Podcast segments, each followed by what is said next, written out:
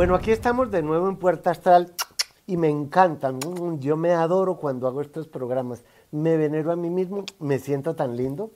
Sí, de eso trata el programa de hoy. De uno de los mitos más complicados que todos los vivimos, el de Narciso y de Eco.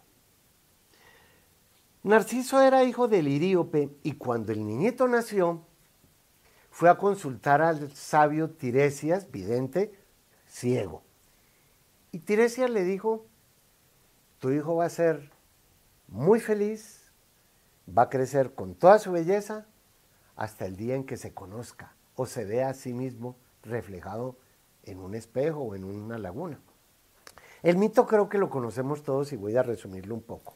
Liríope entonces mandó romper todos los, los, los espejos de su palacio, hizo una gran muralla para que el hijo no saliera, pero un día el muchachito se le escapó. Vamos a dejarlo ahí. Eco.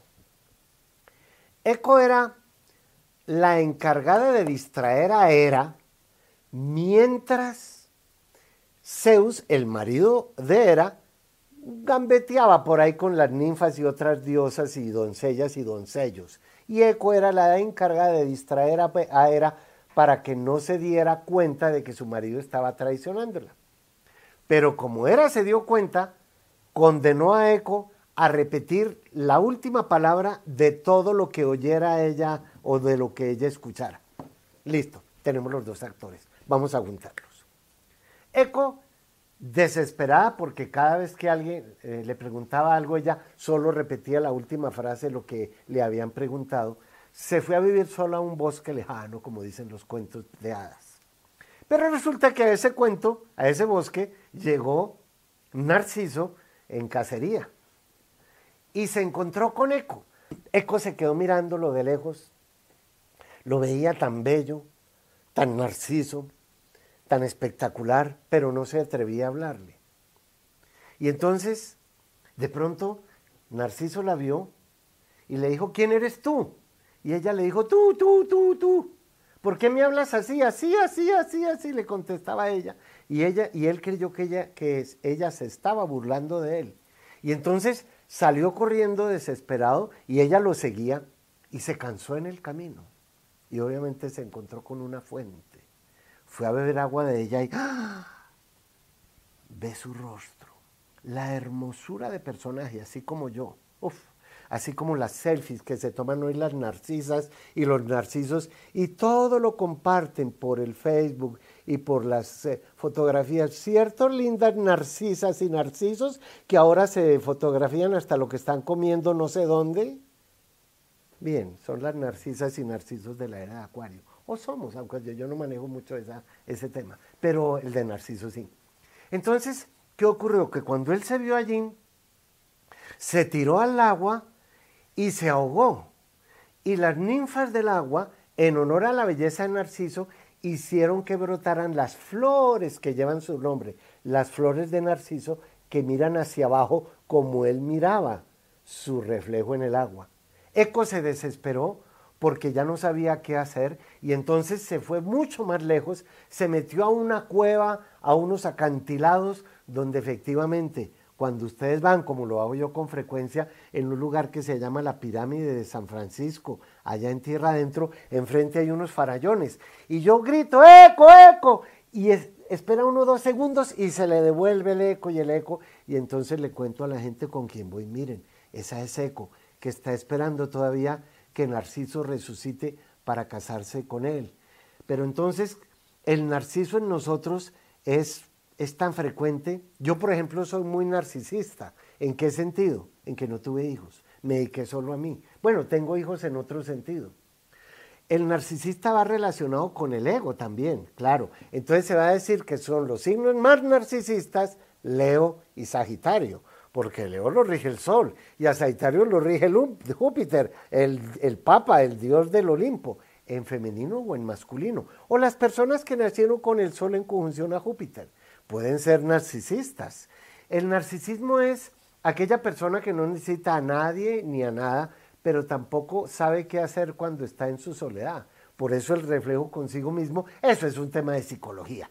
La enfermedad del narcisismo y hoy vamos a ver un narcisista en el ejemplo final cuando terminemos el seminario. Pero entonces, ¿qué ocurre? Que todo lo que tenga que ver con nosotros, eh, hay, que, hay que dejar de alimentar el narcisismo o alimentarlo de forma tal que no nos indigeste a nosotros. Porque si hay algo que lo indigesta a uno mismo, es el ego. Ahora, entre más grande el ego, como tenemos que destruirlo, entre más grande y lo destruyamos, pues mejor nos va. Porque nos costó. ¿Quién construyó el ego si no fueron ustedes y yo? Cada uno construyó su ego con los materiales que le dio la vida. Y el narcisista es el que se refleja solo en aquella parte que quiere ver de sí mismo como así, como Júpiter o como el Sol, yo que brillo, yo aquí el volcán. Narcisista también es, somos los que nacemos con el Sol en la casa 1. Yo nací con el Sol en la casa 1. ¿Por qué? Porque la casa 1 es la que va de las 4 a las 6 de la mañana. El Sol ya va a salir, por eso se llama exaltado. Y es una exaltación del sol, es alguien narcisista. ¿Por qué? Porque lo van a ver, aquí vengo yo. Ahora, ustedes me pueden decir que son del sol de casa uno o que no son narcisistas, pero deberían estudiar muy bien primero cuáles son las actitudes de una persona narcisista. Hagan ustedes la lista, tachan las que no y después sacan conclusión. De pronto, tal vez, quién sabe, seguramente de pronto no son narcisistas, pero lo más seguro es que todos lo somos. Bien, ahora, como la casa 1 es la de Aries, el sol se exalta en Aries. Y el primer signo del zodíaco, que es Aries, dice, yo soy. El sol se exalta en la casa 1 o se exalta en Aries y esa exaltación pues es como la del sapo, ¿no? Si al sapo se lo van a comer la culebra, se infla, se infla. Y si ustedes están muy inflados, desinflense en un ratico que ya vuelvo.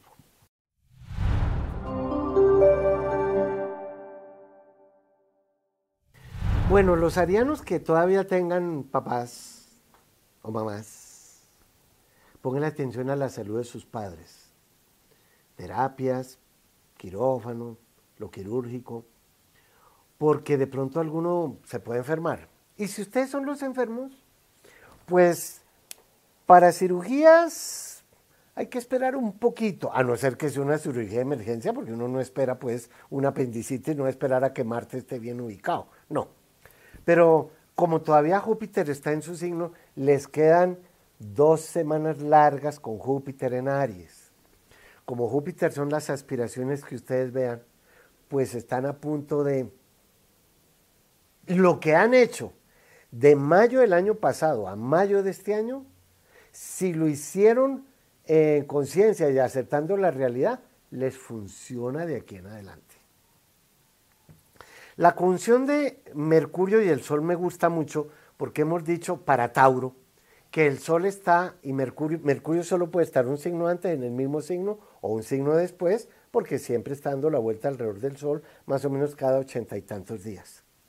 Y ahora el futuro, el Sol y Mercurio están juntos. Vayan pensando, Mercurio, la luz que ustedes son, el Sol, hacia dónde quieren dirigirla, pero por favor, abran la puerta del corral porque si el toro y la vaca están mucho tiempo encerrados en su forma de pensar, en sus radicalismos, si le tienen miedo a los cambios, es lógico, está bien.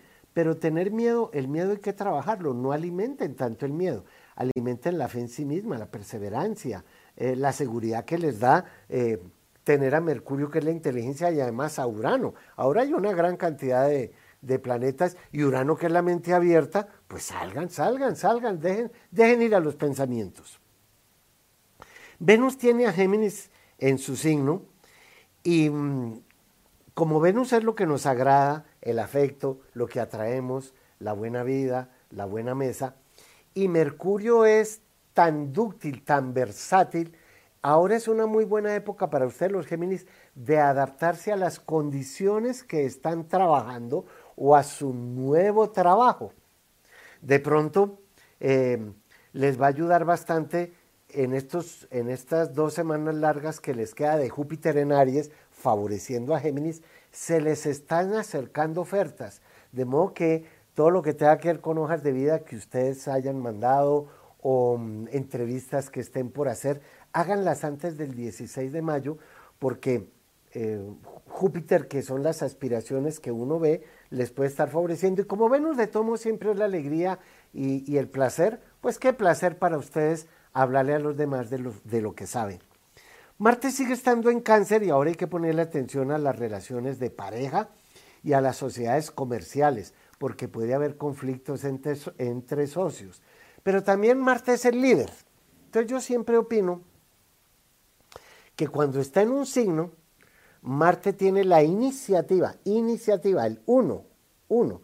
Y si está en cáncer, las iniciativas tienen que ser a través de su vida emocional. Primero que lo emocional no los lleve a un estrés y a una tensión y a una angustia, no, porque eso es típico de, Marte cuando uno no, no es consciente de cómo canalizar la energía. Recuerden que siempre he dicho que este es el dedito de Marte. Pues bien, si Marte está ahora en cáncer, no maten a nadie, canalicen su energía en llegar a acuerdos, a gestiones que tengan pendientes con los abogados o legales y sobre todo en temas de bienes raíces.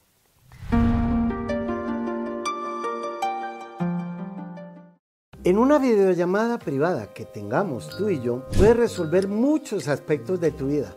No solo lo normal que es salud, trabajo y dinero. No, también podemos hablar de tu vida familiar. ¿Cuándo te conviene más casarte? ¿O cuándo tener los hijos? ¿O en qué país te conviene más vivir? ¿O a dónde ir a estudiar? Todo eso lo puedes hacer si me mandas un mensaje por WhatsApp al teléfono 305-380-6062. Te espero.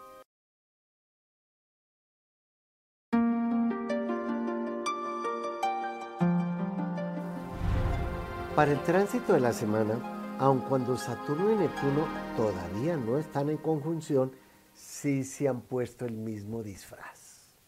A Neptuno el que más le gusta, Pisces, y a Saturno el que menos le gusta, Pisces. Quisiera hablar un tanto de esto porque es extraño que los dos estén juntos.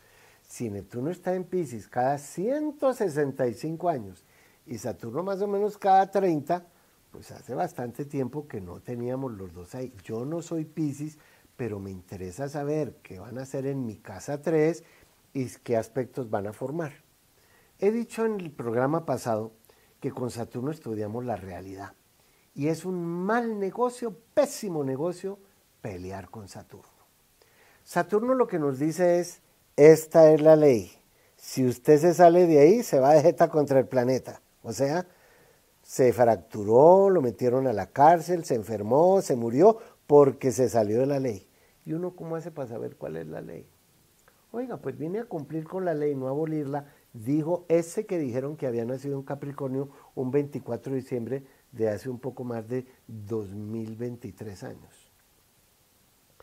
Primero tenemos que saber cuál es la ley en un momento determinado.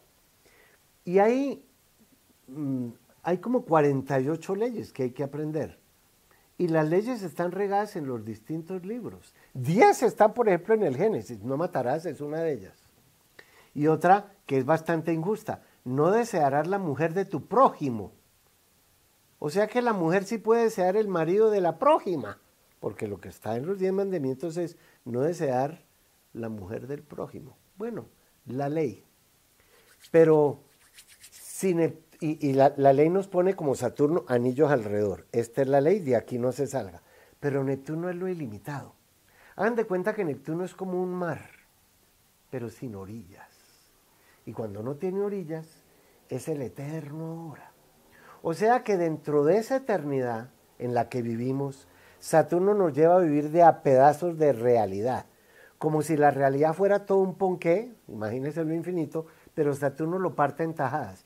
Yo estoy viviendo ahora una tajada con una realidad porque encarné en un arqueólogo llamado Mauricio Puerta, que después se metió astrólogo, y bueno, él tiene su historia y yo trato de acompañarlo en su realidad.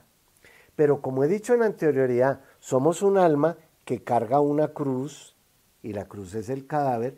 La realidad es que vamos a acompañar, yo voy a acompañar a Mauricio Puerta hasta dejarlo de nuevo en la tierra, porque de la tierra salió, de su madre tierra, y Neptuno, que es la riqueza espiritual, me conecta con lo que siempre he sido, con el uno, universo. En Pisces y en Neptuno estudiamos eh, cómo ser uno con el universo. o darnos cuenta que somos universo. Verso es converso, convertido. Y uno, uno. Si Jesús hubiera dicho, el universo y yo somos uno, nadie lo sigue.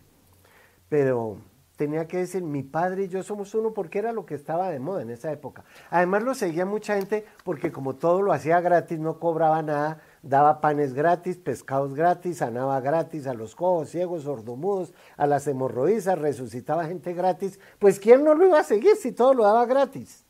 Eso lo analizo muy bien en el libro del apóstol rebelde para que ustedes se den cuenta de todos los errores que se cometieron a través de la era de Pisces. La era de Pisces la inauguró este señor, don Jesús, hace dos mil y pico de años, porque el Sol en su progresión de los, eh, la progresión de los equinoccios entraba a Pisces. La era de Pisces se está terminando. Lo dice Saturno, lo dice Neptuno y está empezando la de Acuario, lo dice Plutón, que ahora va a estar 20 años ahí. Las eras no comienzan como quien dice mañana a las 3 de la tarde, no. Las eras es un proceso de irse zafando de una etapa en que la humanidad ya no va a vivir así y empieza a nacer otra humanidad, como las criaturas que están naciendo ahora, que cogen un celular, lo desbaratan y arman tres, o los de la realidad virtual. Esa realidad virtual la rige Neptuno en Pisces.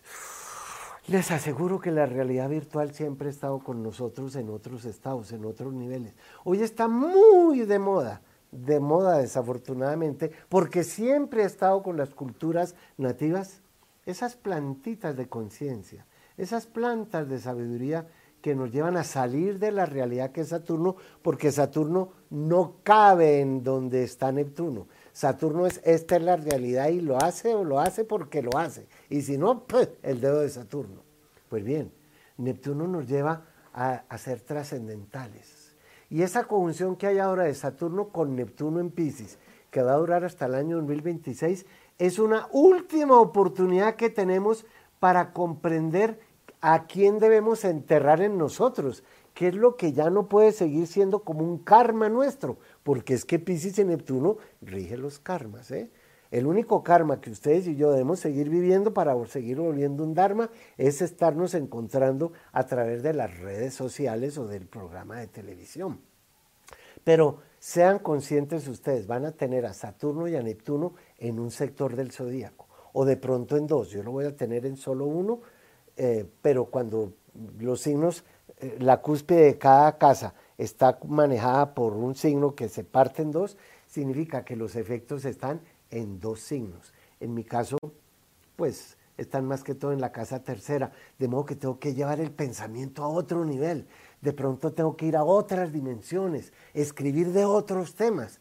No sé, tengo que seguirlo aprovechando porque eh, pues hacía siglos que no estaban juntos los dos planetas en el mismo Pisces. Ahora, como Saturno es el papá de Neptuno, es Cronos, que es la cronología, y Poseidón, que es el fondo del mar. Saturno no va a estar al fondo del mar porque allá se perdió la realidad. Saturno es pies en la tierra. Entonces, por eso a Saturno que rige a Capricornio lo dibujan como una cabra con cola de pez. Se llamaba Ea en la mitología sumeria. Y por eso insisto que siempre que haya Saturno, tiene que haber alguien Piscis cerca. Y siempre que haya Piscis, tiene que haber un Capricornio cerca. Se los digo yo, que soy Capricornio y mi mamá era Piscis. No se vayan, que ahora seguimos buceando.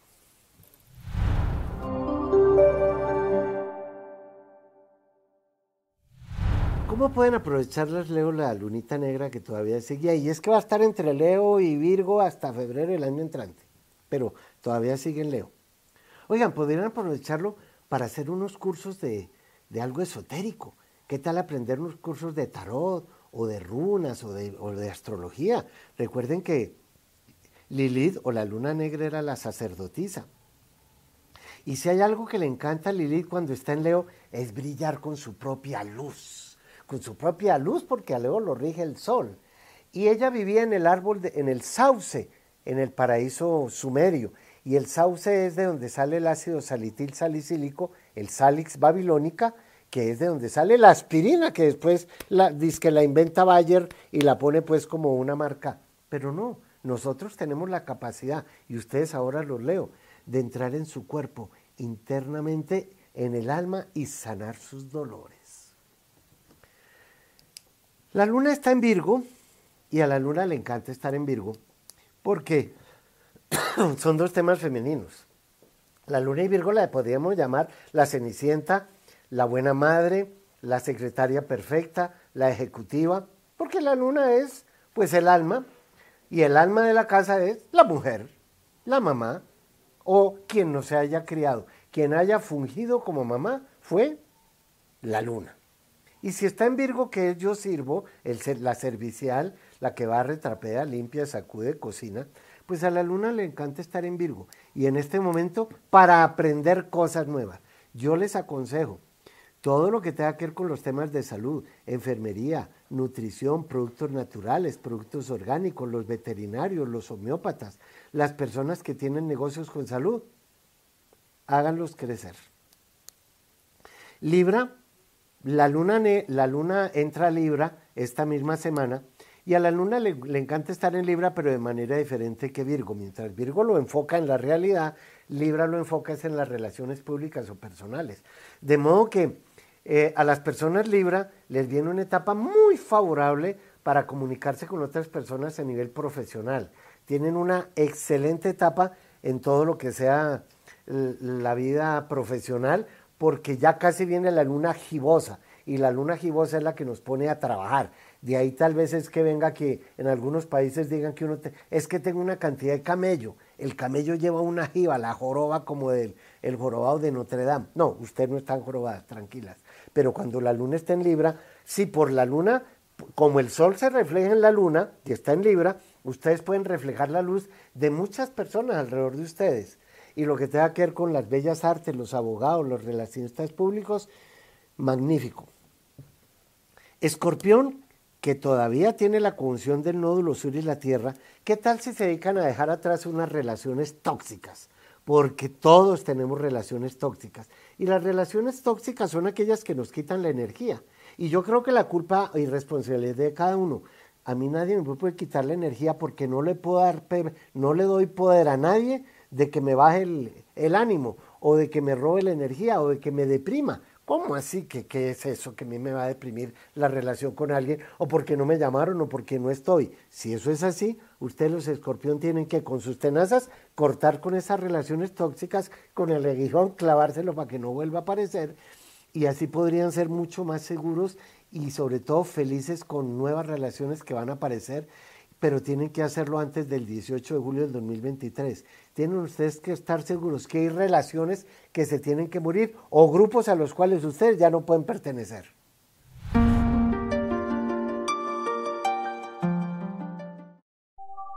He creado una aplicación en donde el servicio de buscar pareja es muy especial. No importa el sexo ni el género. La aplicación nos va a dar la posibilidad de comprender ¿Cuál es esa persona con la que estamos sincronizados? Esa aplicación la encuentran ustedes ahora como uno de mis servicios astrales.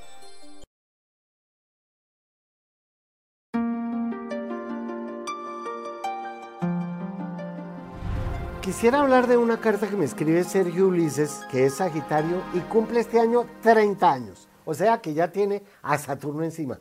Y sin él saberlo, me imagino que no lo sabe, me está preguntando por las dos cosas más importantes cuando uno tiene entre 28 y 30. Me pregunta por la profesión y por el amor. ¿Y por qué es tan importante esa época? Porque resulta que a los 30 años que tiene uno Saturno encima, como Saturno rige los éxitos profesionales, uno va a adquirir más responsabilidad, se vuelve responsable de su labor. Pero como Saturno es la cruz que uno se echa encima, también es con quién me voy a casar, quién va a ser la mamá o la pareja de mis hijos. Y ahí viene el dilema, que tienes que enfocarte en dos cosas. La primera de ellas, en los éxitos profesionales y ya después, quién va a aparecer en la pareja. Las dos cosas antes de cumplir los 31. Alex Gómez es Géminis ascendente Géminis, ¿y cuál es el mejor momento para iniciar un proyecto de alimentos? Oye, pues el mejor momento es a partir de el 16 de mayo del 2023. Y si no a más tardar, a partir del 18 de julio del 2023. porque tanto Júpiter, que te lleva a un nivel superior, como el futuro, que te abre fronteras, los dos van a estar aspectando muy favorablemente a Géminis. Y escúchame bien, los proyectos de alimentación son dos. En la casa dos es montar un restaurante donde tú tienes a cáncer. Y en la casa seis es todo lo que tenga que ver, y ahí tienes a, escorpión, todo lo que tenga que ver con eh, temas de nutrición o nutricionistas. Si es un proyecto de alimentos, tienes que saber cuál de los dos es. Inocencia Yupanqui, quisiera preguntarle sobre mi sobrino, que va a viajar a Estados Unidos. Nació el 14 de febrero, es acuario. Oye, pues si es acuario se lo lleva Plutón. Plutón entró a acuario el 16, eh, perdón, el 23 de marzo de este año y va a estar en una primera parte hasta junio en acuario. Eh, de junio a enero vuelve a Capricornio y ya en enero entra el todo Acuario y se queda 20 años. Tu sobrino está en un profundo proceso de ponerle una bomba atómica al pasado, pero me, me haces una pregunta muy general. ¿Cómo le irá en el extranjero? ¿Cómo le irá cómo? Porque profesionalmente, emocionalmente, en salud, en fin, pero que está en un proceso fantástico de reforma total, lo está, déjalo ir. Luz Karime, que me saluda desde España y es Piscis y es periodista, quiere saber sobre su profesión. No ha, no ha podido desempeñarse en lo que estudió. Oye, la casa del periodismo es la casa 3. Yo nací curiosamente con Piscis ahí, pero no tengo ningún planeta. Sin embargo, Neptuno que rige a Pisces lo tengo en la casa 10 que es la de la profesión. Y no soy periodista, pero soy escritor. Entonces, yo creo que ahora que Saturno entró a Pisces, querida Luz Karime, y eres de los primeros grados de Pisces, tienes 10 meses para cambiar de profesión. O para cambiar de país y estudiar en otra parte, o trabajar en otra parte. Porque si Saturno es funeral a una etapa de tu vida, los que nacieron los primeros 10 días, 10 meses en ese decanato tienes para encontrar la profesión que es o el lugar que es. Ana Lucía, que es acuario, nació al mediodía, ¿qué tendré que aprender con este Plutón que llega y en qué casa me toca?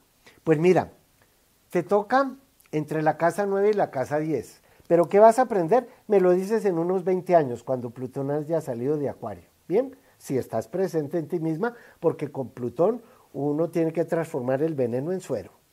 Bien, pero como está en tu casa 10 y en la casa 9, en, en esos dos, tienes que aprender mucho de todo lo internacional, de todo lo extranjero, de universidades, de doctorados, de maestrías, pero tú ya tienes 60 años. Entonces, ¿no será que hay que hacerle un funeral ya? Porque también tienes a Saturno encima, 30, 60 y 90 y dedicarte ahora a ser más espiritual, más filosófica, a sacar, como dice Plutón, de adentro tuyo la mariposa que está encerrada. Vamos con Adriana López. Tiene una hija que nació y es escorpión del año 2005. La pregunta es, ¿cuál es su vocación para escoger carrera universitaria? Pues mira, si nació a las 8 y 55 de la mañana, ella es escorpión ascendente Sagitario. Siempre le digo a alguna persona que sea ascendente Sagitario que el profesión se dedique algo muy internacional, como a comercio al por mayor, o exportar o importar, o aprender idiomas, que sería una muy buena opción. Pero por el lado escorpión, son muy buenos sanadores. Y ella nació con escorpión en la casa 11, que es la casa de la gente, trabajo social, de recursos humanos. Podría mezclar los temas de medicina y salud. Bien. Pero yo les aconsejo en, esta clase de preguntas si es mejor mandarle a hacer a la niña la carta natal por escrito, porque ahí en 40 páginas te cuento todo lo que es la carta de ella, en su nacimiento hasta, hasta más allá. Carito, que es acuario, eh, ¿con qué signos puedo tener una relación estable de pareja o cómo me va con parejas del extranjero? Pues primero siendo acuario, relación estable de pareja con ninguna. a no ser que ya tengas mayor, mayoría de edad, por allá 56, 57, ya los acuarios pueden tener parejas más estables. Pero mientras tanto, como acuario sube y baja y va y viene y le gusta la libertad y la independencia y el progreso y son relaciones más bien de uniones libres, pues te convendrían personas Capricornio, Acuario, Leo, y si es extranjero, pues ahí sí de, cualquier signo, em, porque resulta que tú eres Acuario y tienes ahora a Júpiter en la casa 1 como para empezar a hacer viajes. Y te dejo ahí con esa respuesta. Y las otras partes del programa ya vienen.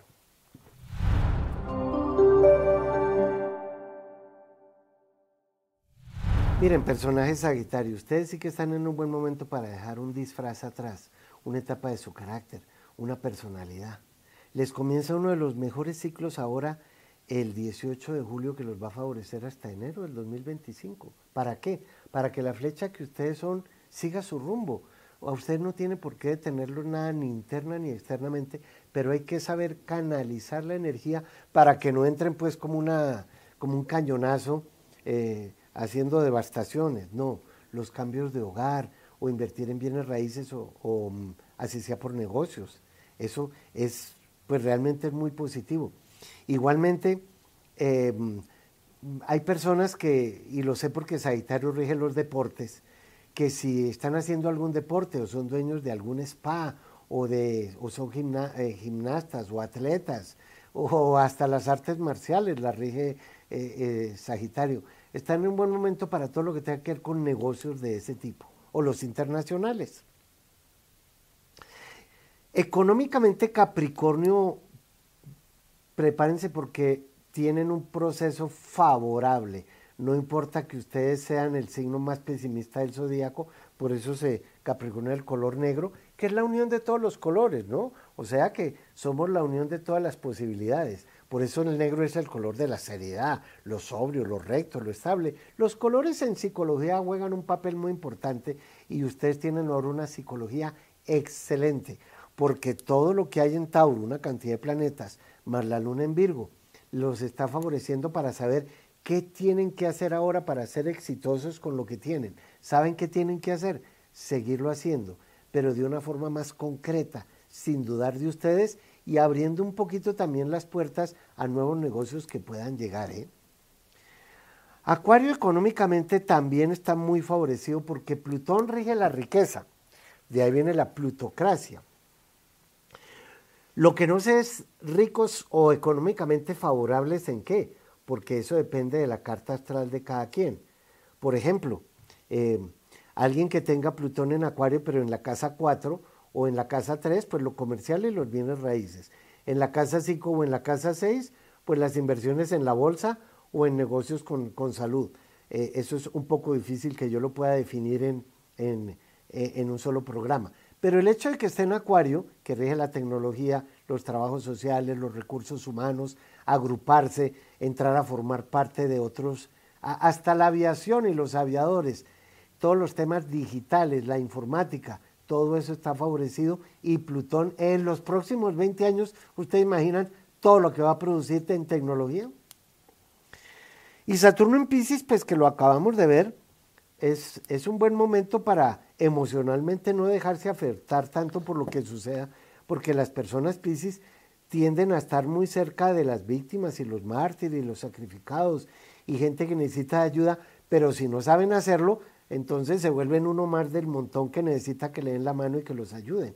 O sea que con Saturno a ser muy realistas, pero con Pisces a ser más espirituales. Júpiter rige las búsquedas espirituales, pero Neptuno en Pisces y Pisces rigen los encuentros espirituales. Y si Saturno está en Pisces, ustedes en los próximos tres años están en el mejor momento para tener un encuentro cercano de tercer tipo con ustedes mismos en su soledad, porque solo en la soledad está el camino que lleva primero a uno mismo y después al sendero eterno. Ese es el que ustedes deben buscar, pero solo se da si encuentran con el que llega a ustedes mismos. Y ahí los dejo pensando y sintiendo. Ya vuelvo.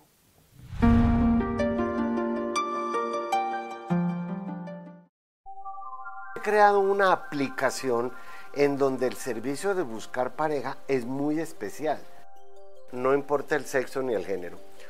La aplicación nos va a dar la posibilidad de comprender cuál es esa persona con la que estamos sincronizados. Esa aplicación la encuentran ustedes ahora como uno de mis servicios astrales.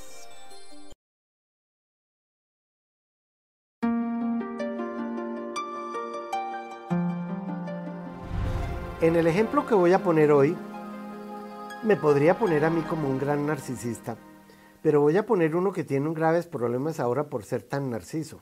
Se llama Narciso Trump. Sí. Voy a poner la carta para él para el 4 de diciembre del 2023, cuando tiene una cita con Saturno, con la ley. Y miren ustedes, tiene a Saturno en Pisces, en la casa 7, que es la casa de las demandas, las querellas, los pleitos, los abogados, pero también los acuerdos, por si de pronto va a llegar algún acuerdo. El problema es que Saturno se le queda allí hasta febrero del 2026 y en lo que llamamos una cuadratura con Géminis, o sea, en un ángulo recto y los ángulos rectos siempre son como chuzones, problemas, voltear una esquina. Ese Saturno está un poco complicado para él realmente, pero vámonos un poco más allá. Como la luna negra rige los escándalos, porque la luna negra es, rige escorpión y escorpión es como el veneno, ¿no? Algo venenoso sale de adentro, la lava del volcán. La luna negra rige los escándalos. Y él tiene ahora la luna negra en la casa 1, la casa del yo, de su personalidad. O sea que a Narciso le van a mojar la melena porque él es ascendente Leo. Su imagen pública. Mm, Géminis tiene una gran ventaja, una labia la fantástica. Por eso es Chisminis, como lo digo con frecuencia. O sea que con la labia que él pueda tener, se puede salvar de mucho de lo que estamos hablando, pero de todos modos, la luna negra le baja su, eh, su imagen, pues no sé, la imagen que tengan de él los que quieren tenerla. Además, cada quien tiene la imagen de alguien según la imagen que yo tenga de mí mismo. La imagen que yo tenga de mí mismo afecta a la imagen que yo tenga de ustedes, porque tiendo a compararme. El problema es que la luna negra de él está en la casa 4 de nacimiento y en la casa 4 estudia uno el hogar, las raíces, sus padres y el país donde uno nace. Y si Marte está ahora allí, Marte encima de la luna negra puede desencadenar en su país, según el dictamen que le dé Saturno en la casa de los abogados, más guerra. Marte es eh, atentados, explosiones, mm, pues Marte es el dios de la guerra, o sea que el color rojo de Marte, el hierro y la sangre se pueden eh, desbordar un poco en, la casa 4 de Donald Trump, que además, como la casa 12 es la casa de los karmas y los sitios de reclusión, cárcel, hospital y cementerio, se la rige Leo y a Leo lo rige el Sol, pues para el 4 de diciembre él tiene al Sol al lado de Marte, muy tenso, encima de la Luna Negra, muy violento, pero también encima del nódulo sur. Y el nódulo sur es lo que uno ha hecho en el pasado. O sea que, pues él tendrá que ser muy justo a la hora de saber y muy humilde, muy humilde, para ser un verdadero humus humano. Tendrá que ser muy humilde para aceptar que en la casa 8 le pagó a una etaira. Una etaira. Es que aquí no puedo decir lo que significa etaira, pero busquen qué es una etaira en, el, en, eh, Wikipedia, porque los griegos eh, adoraban a las etairas. Y la casa 8 es la casa del sexo. En el caso de Donald Trump se la rige Pisces, a Pisces lo rige Neptuno y Neptuno acaba de entrarle exactamente allí. Creo que como él nació con Neptuno en la casa 2, que es la casa del dinero, le han costado bastante platica las etairas que él ha podido tener en su vida. Más llegar a algunos acuerdos ahora, porque yo creo que los escándalos que los rige la casa 8, porque es la casa que rige naturalmente Escorpión y la Luna Negra, y Plutón, que es como el volcán, eso lo vimos en el programa que hicimos de Nixon, cómo Plutón le llegó a la casa 10 en Géminis y explotó el volcán por chisminis, por comunicaciones. Yo creo que lo único que puede salvar al señor Donald Trump de esta hecatombe narcisista que él, a la cual lo llevó su modo ser, fue que pudiera aprender o que ya pudiera aprender a ser más humilde. En, en las imágenes que se dibujan de los narcisistas, siempre los dibujan así, como con la mandíbula levantada. Esa es la imagen del narcisista. El del mal genio es así, o sea, los siete pecados capitales. Este es el de la lujuria. Bien, después les hago el resto. Pero también ese Neptuno en Pisces que está perjudicando a Géminis, pues lo veo como, veo como complicada la vida no solamente legal, sino afectiva del señor Trump. Me parece que la señora de, Daniel, de, de Donald Trump, Melania, tiene tanta altivez como la que tuvo que aguantar Hillary con su marido Bill Clinton en Colmes, como si esto no fuera conmigo. Es más, recuerden que dijimos que todos somos narcisistas, porque el sol es el narcisismo y lo tenemos en nuestro signo, pero el más narcisista es el Leo y Bill Clinton es Leo. Y recuerden y búsquenlo por ahí en los archivos que le pagó 850 mil dólares en su tiempo a una de esas etairas por exactamente lo mismo que está haciendo el Narciso Trump en este momento, como si nadie se fuera a dar cuenta. Pero resulta que los escándalos es para eso. ¿Cuándo sabemos que es un volcán? Que no está dormido, pues cuando explota. Y el volcán lo tienen los señores entre las piernas, hasta que explota, claro. Y eso tiene su costo.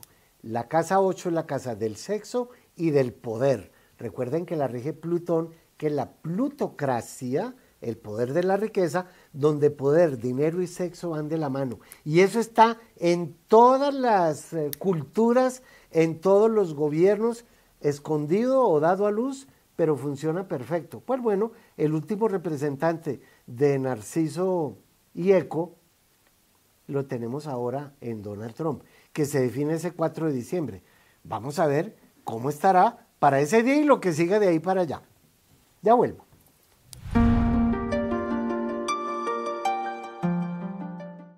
En una videollamada privada que tengamos tú y yo, puedes resolver muchos aspectos de tu vida. No solo lo normal que es salud, trabajo y dinero. No, también podemos hablar de tu vida familiar. ¿Cuándo te conviene más casarte? ¿O cuándo tener los hijos? ¿O en qué país te conviene más vivir? ¿O a dónde ir a estudiar? Todo eso lo puedes hacer si me mandas un mensaje por WhatsApp al teléfono 305-380-6062. Te espero.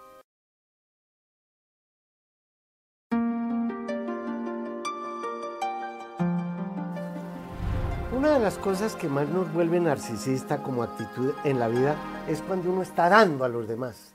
Pero mira todo lo que yo te di, pero mira cómo me devuelves, mira todo lo que yo he hecho y mira cómo me pagas. Ahí está hablando el narcisista o la narcisista. De modo que una de las mejores formas para controlar al narciso o a la narcisa que hay en, en uno es agradecer primero que estamos en el lado de los que damos y no en la emergencia de los que deben recibir. Pero cuando demos algo, hagamos de cuenta que no somos nosotros los que estamos dando, somos un puente para que una parte de la energía nos utilice como puente para llegar a otra parte de la energía que necesita que nosotros seamos el puente. Si no nos involucramos con dar, tampoco nos vamos a involucrar con recibir.